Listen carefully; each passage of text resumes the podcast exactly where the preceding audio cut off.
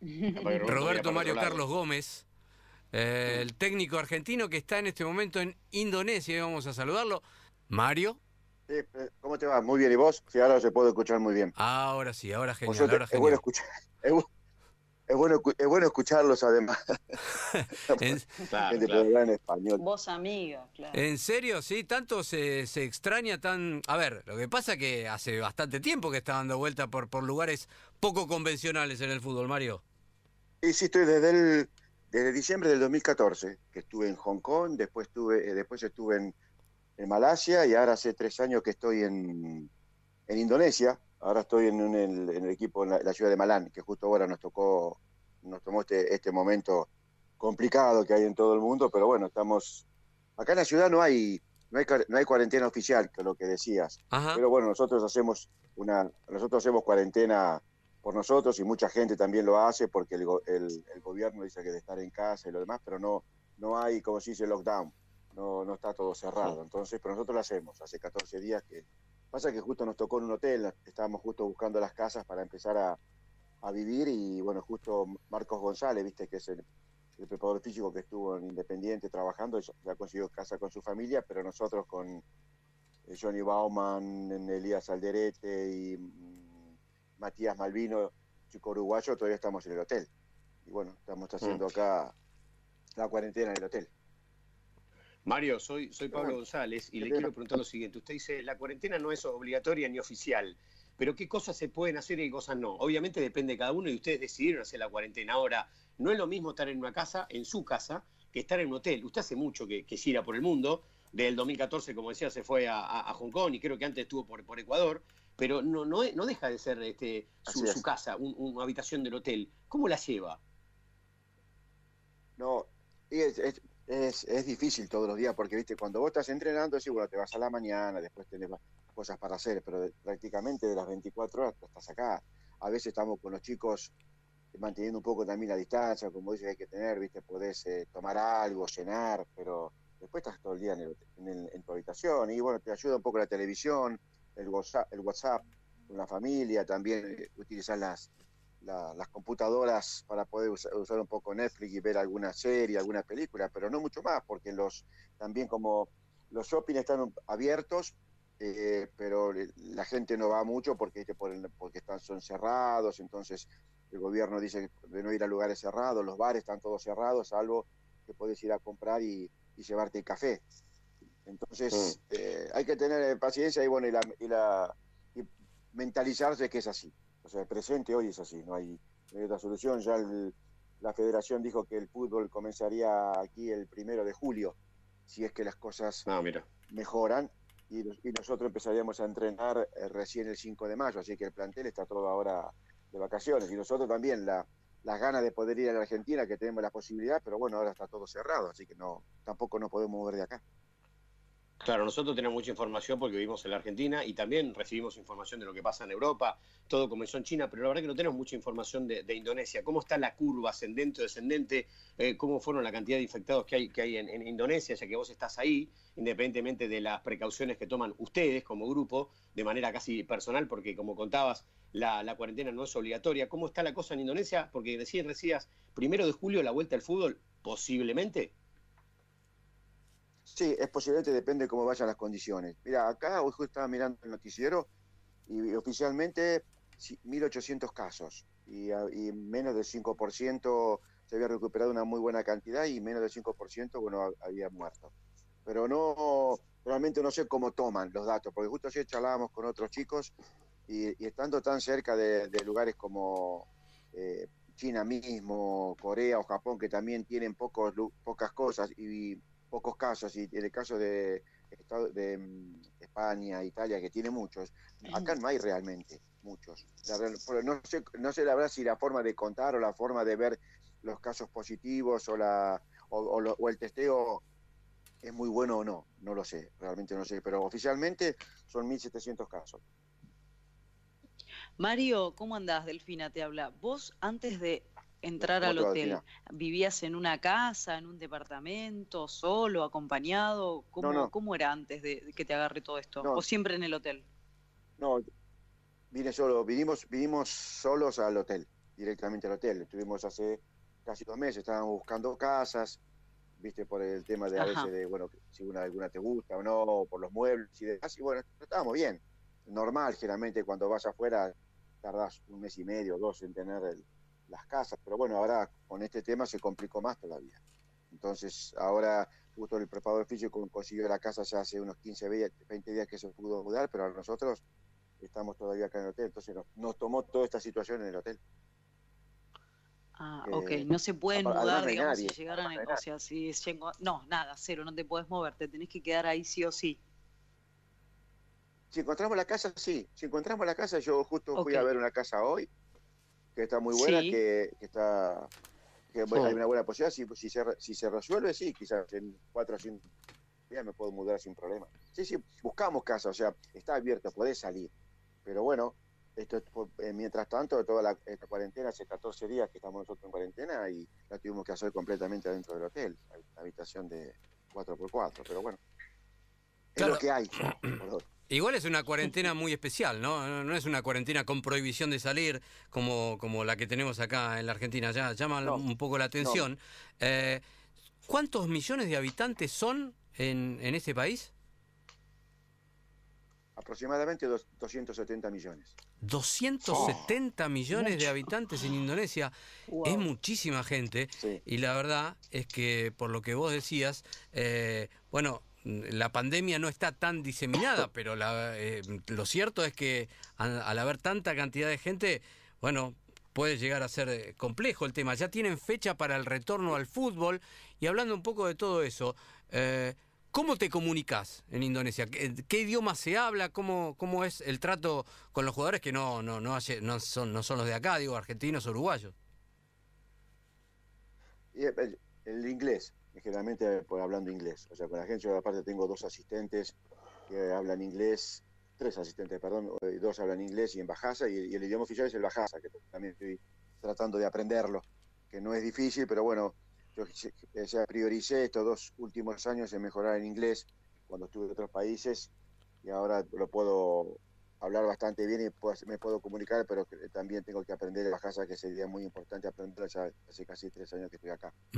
Estamos hablando con Mario Gómez, el técnico argentino que hace ya más de 5 o 6 años que está girando por, por el extranjero y por lugares no convencionales del fútbol. Y la pregunta va apuntada a esto. ¿Qué te lleva a ser técnico en ese tipo de lugares? Eh, algo similar a lo que pasa con, con Héctor Cooper. Eh, ¿Son propuestas tentadoras? ¿Es una forma de vida tuya? ¿Es una inquietud personal? ¿Es lo que va surgiendo? Mira, fueron, fueron propuestas. Yo me acuerdo que comencé, estaba, estaba en el, el Deportivo Cuenca de Ecuador. Y fuimos a jugar un campeonato, una copa del año, año Nuevo Chino a Hong Kong.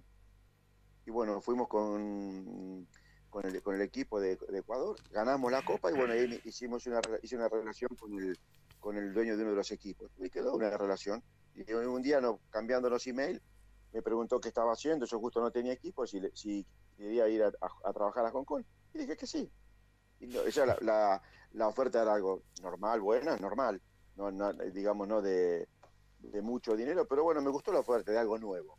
Y realmente cuando fui a Sí. Hong, a Hong Kong me gustó mucho. La forma de vivir y todo lo demás, aparte se está bien. Y ahí estuve seis meses.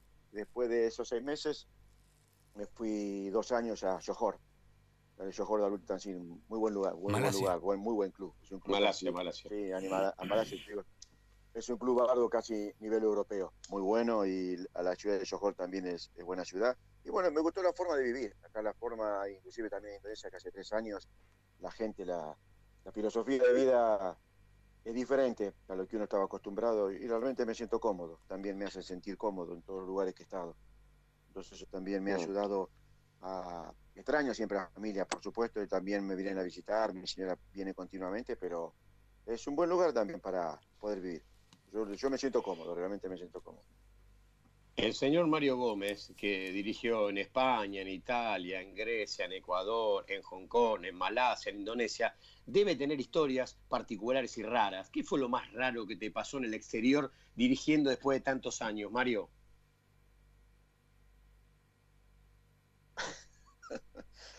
Claro. Eh, De no, todo. me pasó, me pasó algo, Sí, me pasó, de, de todo, me acuerdo en Hong Kong cuando fui la primera vez, viste, me, justo tenía digo que era argentino y cuando los subte, al principio fue los subte, era terrible la, los nombres, viste, de las estaciones, no entendía nada. Aparte iban por el piso, por el segundo piso, por digo, acá no voy a aprender jamás. Y después, y después mm. andando, yendo para un lado, yendo para el otro, te das cuenta. Y después el tema de del nombre de los jugadores, ¿viste? No, era imposible al principio poder llamarlos por su nombre. Y no los, y no los conocía, ¿viste? A veces parecía, realmente al principio parecían todos iguales, la verdad. Y después no, una vez que te vas dando cuenta, ves eh, la diferencia. Y después también a veces como las comidas y las cosas que comen, ¿viste? En ciertos lugares, acá se come también muy, muy picante. Pero después no, después uno se, se, va acostumbrado, pero eso cosas que me, cosas que me, que me acuerdo, ¿no? Y después me sorprendió mucho realmente la, la pasión que hay en fútbol. Acá en, en, Indonesia la pasión es terrible, en, en Malasia también, ¿eh? Pero en, en es terrible. Acá de repente podés jugar una, una, un partido, yo en Bandung, me acuerdo cuando en el campeonato, todos los partidos, 60.000 personas de local. todos los partidos, ¿eh? Todos los partidos. Como si fuera argentino. Todos los partidos todos los partidos. Y, y de repente vas a, a, la, a, otros partidos, a otros partidos, cancha llena, 25, 30 mil, 40 mil. Sí, hay una pasión muy grande. Hay una pasión muy grande por el Mario, recién, recién Fernando te hacía una, una un, te trataba una línea comparativa con, con, con, Héctor Cooper, que también es otro gran trotamundos, y vos hace 25 años que dirigís. Pero se me ocurre preguntarte lo siguiente. Si, por ejemplo, viene Ferro o viene Lanús, club que, que vos querés, eh, y te dicen, bueno, mira, te damos la misma plata que hoy te dan en Indonesia o en Malasia, no importa cuál es el dinero, pero te ofrecen exactamente lo mismo. ¿Vos preferís seguir dirigiendo por el mundo o preferís venir a Argentina? Eh, me tocaste parte del corazón, ¿eh? Yo creo que le diría, no, por, Ferro, por Ferro, por, por Ferro sí, por Ferro, yo creo que, no este año porque ya tengo que cumplir el, contrato hasta el año que viene, pero sí, sí, creo que si fue una posibilidad. A mí, o sea, siempre me quedó la, la gana de poder, o sea, seguir en Ferro y, llegar un día de poder ascender con Ferro, ¿no? Eso sería un sueño. Sí. En Lanús también, por supuesto, porque no es un Bueno, el Lanús está un equipo grande, consagrado en primera división, claro que me gustaría. Siempre tengo muy buena relación con Nicolás Russo. Charlamos a veces vía WhatsApp, cómo están las cosas, me pregunta también, hay buena relación. Y, y con Ferro, sí, siempre Ferro ha sido, ha sido mi casa. Ha sido mi casa durante muchos años como jugador, todo el aprendizaje que tuve con, con Carlos Grigol, con el Cayamar, con bueno, con el fallecido Luis Bonini. O sea, siempre ha sido Ferro, ha sido como mi casa, también mis hijos siempre lo van a ver. Así que hmm. sí, eso nunca a, a, Ferro nunca a Ferro nunca se le puede decir. Mario, me monto en esta pregunta de Pablo que me parece muy buena y la, la consulta es esta, si no fuera Ferro que evidentemente eh, tenés un, sentimiento muy especial. O Lanús, que también, pero lo de Lanús lo ves más, más verde. ¿No volverías a Argentina? Es decir, ante propuestas similares, eh, ¿te seduce más seguir eh, dando vueltas por el mundo en lugares así exóticos? A veces, mira, yo sabés que me hago también esa pregunta, digo, digo, pensaría, digo, por muchas cosas me gustaría seguir trabajando acá. Y por otras cosas, lo que me tira es mucho la familia. Me tira mucho también a veces la familia porque tengo mis hijos ya y pasan los y pasan los años porque pasan los años y vos decís los ves una vez al año los ves un mes al año y vos decís bueno eh, y te decís bueno me gustaría volver pero a veces la verdad ofertas no he tenido soy sincero entonces mm. bueno podría tener ah. sí ojalá se pudiera pero no he tenido entonces sigo entonces sigo acá acá, acá creo que también ya me, me he hecho un nombre un buen nombre en Malasia en Indonesia y vuelvo a la Argentina, como ser en diciembre, y espero alguna posibilidad, y no se da, y entonces siempre me, vuelven a llamar de estos lugares, y vengo con gusto, la verdad, vengo con gusto porque me siento cómodo también. Mario, ¿cómo andas otra vez? Yo, eh, porque esta charla se está yendo muy seria. Yo quiero preguntarte algo. Eh, vos, está, vos estás trabajando, más allá de que estés en cuarentena, ¿cómo haces con, con los chicos? Eh, para ver si entrenan, los controlás, sos más flexible, le das trabajo para que hagan en, sus hogares. ¿Cómo te manejas con eso? Mira, hasta antes de ayer, que digamos paramos un poco porque ya sabíamos que la liga empieza el 1 de julio, el preparador físico estaba con grupos de A7, cada uno en su casa, viste, tenía una aplicación que podía ver todos a la vez. Entonces trabajaba de A7 a las 9 de la mañana, a, las, a las 11 de la mañana, a la tarde, entonces ahí así todos los días. Entonces yo también después me la mostraba a mí y, veíamos cómo trabajaba cada uno. Pero ahora ya hace dos días paramos porque eh, hay que darle vacaciones, porque hay, mucho tiempo. O sea, hasta el 5 de hasta el 5 de mayo no se va no se va a entrenar. Y después te imaginas que al primero de julio tenés tiempo suficiente para poder empezar a trabajar. Igual no le dimos tampoco mucho tiempo porque se pierde mucho nivel de entrenamiento. Claro. Mario, para cerrar desde acá, eh, me acaba de llegar un mensaje de la dirigencia de Ferro. Decirle a Mario Gómez, preparamos el contrato, si se anima a venir rápido. ¿Está para salir del país o le va a costar salir de, Indonesia? Yo creo que le va a costar ahora. Ah. Vienen nadando. ¿eh? Andan bien. Está, están, están bien, creo, con el con Jorge Córdoba, creo que están haciendo una buena campaña, ¿no? Yo, yo, siempre lo sigo a Ferro. Así que están bien. Ojalá, ojalá que les pueda ir muy bien y esperar algún día, algún día que Ferrito está en primera división otra vez. Ferrito, con todo ese cariño que lo hizo, ¿eh? con ese cariño lo dice este Ferrito, evidentemente hay algo este, muy, muy adentro de, Mario Gómez, que estando muy lejos, muy lejos, bueno, por lo menos no se olvida de, sus orígenes de, jugador de fútbol y de entrenador también. Mario, eh, un abrazo grande a la distancia, mucha suerte y que esto pase lo mejor posible. Muchísimas gracias, eh, gracias por llamar.